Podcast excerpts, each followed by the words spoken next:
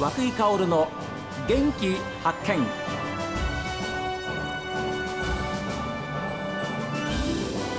おはようございます。和久井薫です。和久井薫の元気発見。一日の始まりは私が発見した北海道の元気な人と出会っていただきます。今週は創業なんと123年。岩内町の老舗かまぼこ店の金田吉田かまぼこ店。ご主人の吉田智和さん。金美さんご夫妻にお話を伺っています。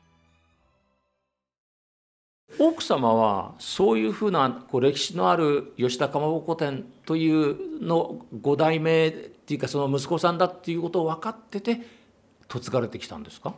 いや最初初めて会った時は全然分かんなくって。あどういうご商売されてるか。そうですね。ああ。なんか見た目がほらちょっとねあのギターを弾いてちょそうな。っと髪長いですもんね、うん、雰囲気なんで雰囲気雰囲気。かまぼこを作ってるような感じはしなかったんですよ。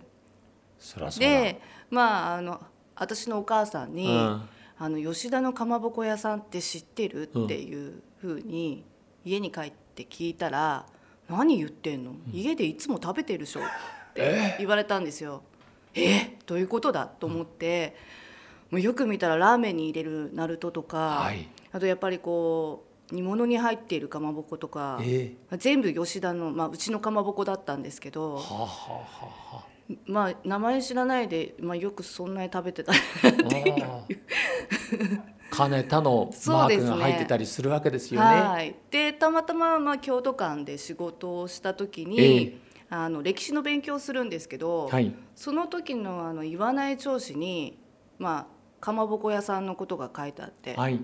あれここってあなたの家のことだよねということではあ。まあいろいろ聞いて、いやすごいなみたいな。なですから岩内町でのそのかまぼこ作りの始まりがこの吉田かまぼこ店ということなんでしょ？そうですね。はい。とんでもないところに嫁いできちゃったなーっていうふうに思いませんでした？いやーできれば嫁ぎたくないなとも思ったんですけどあの気づいたらもう逃げられなかったっていう。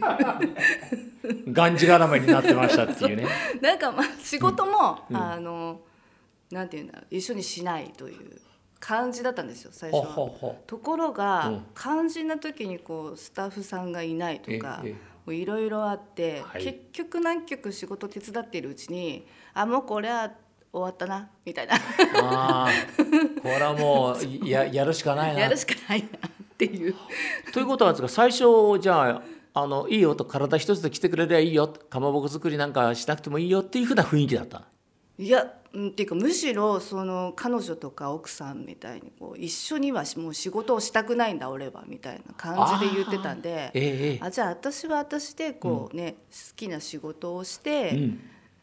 まあそれでいいやっていうふうに思ってたんですけどはあ。どうやら様子がね途中からどうやらやっぱり人手不足の時には、そうなんですよ。えー手っ取り早く自分の奥さんを使えと 使えるなというふうに旦那さんも思ったんでしょうな。いや器用な人だからねあやっぱり器用な人。そうですね割とこうあの思ったことの以上にうんやってもらえるところが、はい、ありがたく思っておりますだってお嫁さんに来るまでは全くそういうかまぼこの作りなんか知らないわけでしょ？知らないですね。当然知る術もありませんもんね。えーだから未だに正直言うと作れはしないんですよ。売る専門です。売る専門。いやその辺はですねじっくりとまた後から聞いていきますけれどもちょっと紐解いていきますよ。初代の方ってのは新潟県の佐渡からですねはい。岩内に来た、ええ、それが明治24年っていうふうに書いてありましたね。はあはあその人が初代。はい。で、まあ、かまぼこ作りを始めた。はい。えっ、とね近所にあのちょっと有名なあの金星楼っていう料亭があったそうなんです当時。ほうほそこの料理人さんうとん。共同で、あの最初にあの角焼きを作ったっていうのが始まりだったらしいうです。出ました。角焼きです。吉田かまぼこ店といえばもう角焼きですから。そうですね。もう当時と変わらない製法で今でもはい作らさせていただいてます。すごいですよ、はで、まあ、初代の方がやって2代目に移って、はい。で3代目で4代目がお父様、はい。で5代目が友和さんとはい。いうことになっておりますけれども、どうですか？商売継いでやっぱり今となればあよかったなっていう思いですか？いや本当に良かったなと思ってます。歴史こんなに古い古いと思ってなかったんで、ただそれをこう続けていくことができる喜びって言ったらおかしいでしょうかね、なんか、えー守ってや、自分の商売にしていけてるんだっていうこうなんかなんつうんですか充実感みたいなのはありますよね。すごいな、え奥様いかがですか今のお話聞いて。あーすごいなーって。ねえ。そうですね大変なんですよ。でもねやっぱ私は私なりで、はい。あの朝早いので。ですってね。そうなんです朝何時に起きるんですか？朝すごい早い時だと2時に起きるんですけどやっぱりなんかこうほらご飯食べる時間とか寝る時間も早くなるので、ええ。それにこう合わせて準備しなきゃならないじゃないですか、はい。ご飯支度とか、はい。ね。大変。冬なんか嫌ですよね。さあーもう最悪ですね。最悪ですね冬ね。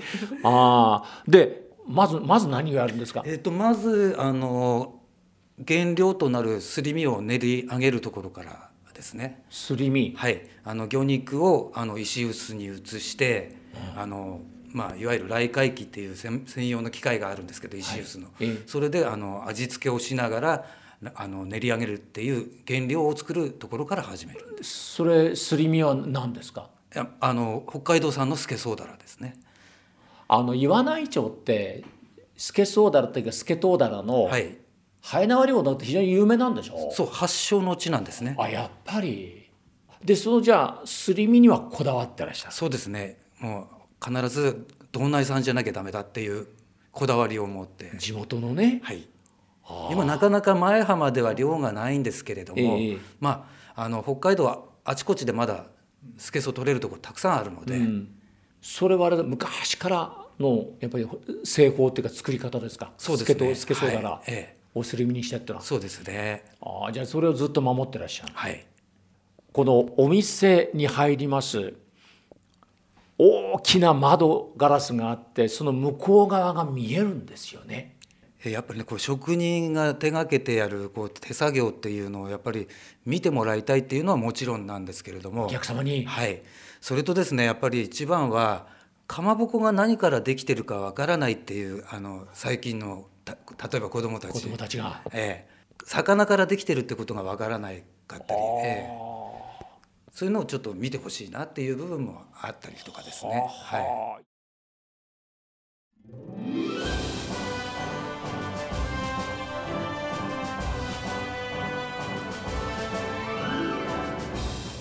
さあ皆さん番組を聞いての感想はこちらです。メール元気アットマーク STV.jp genki アットマーク STV.jp ファックスは011-202-7290おはがきの方は郵便番号060-8705 STV ラジオ和久井薫の元気発見までです。この後は北海道ライブ朝耳です。